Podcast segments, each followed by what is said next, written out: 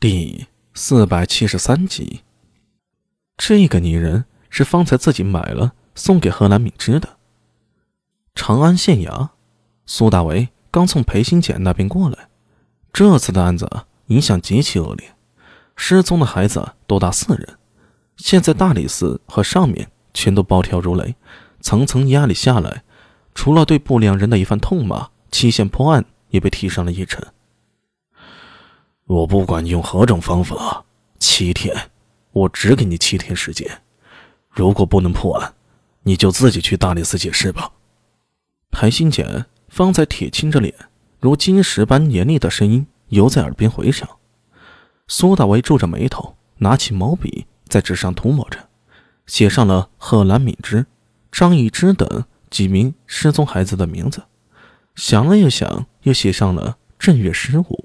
在上面重重的画了个圈经过年月的练习，他的字比原来好很多了，不像以前跟小鸡抓出来的一样，算是勉强可以见人了。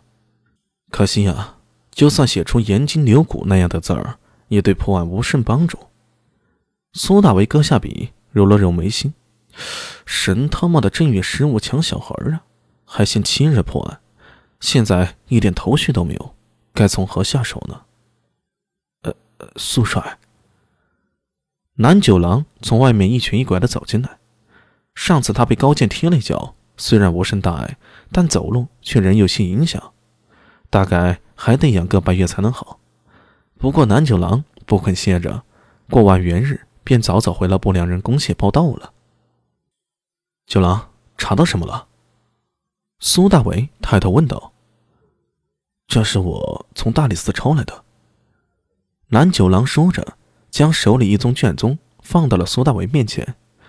那是那几个孩子的户籍资料。现在毫无头绪之下，苏大为能想到的，就是先从几个孩子身份着手了，看看能否有共通之处。可以确定，这次劫孩子并不是普通的诱拐儿童案。那些黑衣人身份十分高明，而且遇到不良人追击时，也都有办法脱身。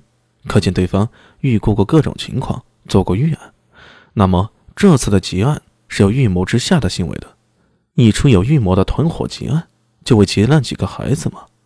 这种感觉就像一伙国际大盗在经过周密的计划，做出各种预案，最后冲进幼儿园里抢走几个小孩，实在是有违常理呀。